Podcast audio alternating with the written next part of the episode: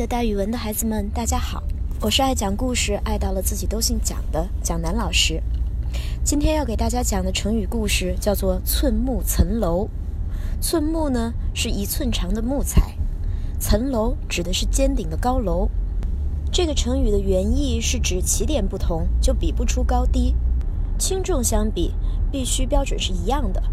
后来人们也用这个成语来说差距极大。寸木层楼这个成语由方寸之木可高于层楼变化而来，它出自孟子的《告子下》。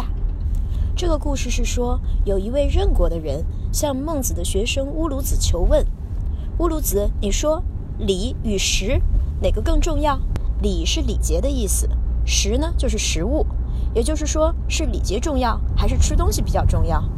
乌鲁子随口回答道：“当然是礼重要。”这个发问的人就一本正经地说了：“要是按照那些礼节去找吃的，恐怕就得挨饿了，甚至饿死；如果不按那些礼节去找吃的，那可能就会有的吃。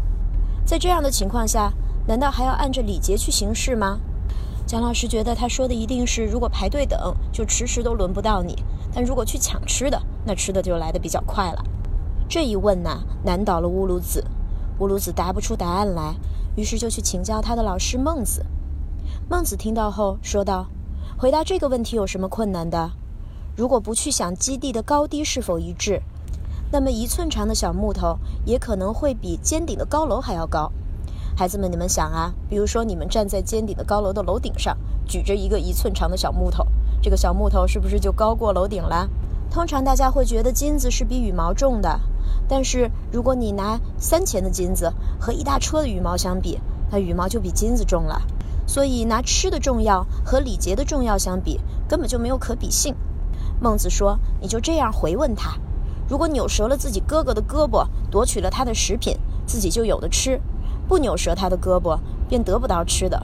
那么，你会去扭折自己哥哥的胳膊找吃的吗？”乌鲁子果然去用这个问题问了那个向他提问的人，那个人果然就不能作答了。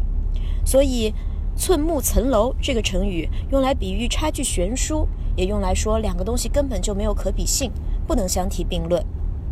咱们可以这样造句，比如你跑去问你的同学，你是喜欢数学里面的微积分，还是喜欢冰淇淋呢？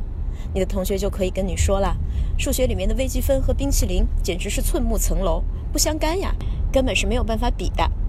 好了，今天的讲故事就给大家讲到这里。蒋老师的讲故事会三百六十五天不停讲下去，请大家关注喜马拉雅上蒋老师的讲故事合集。咱们明天见哦。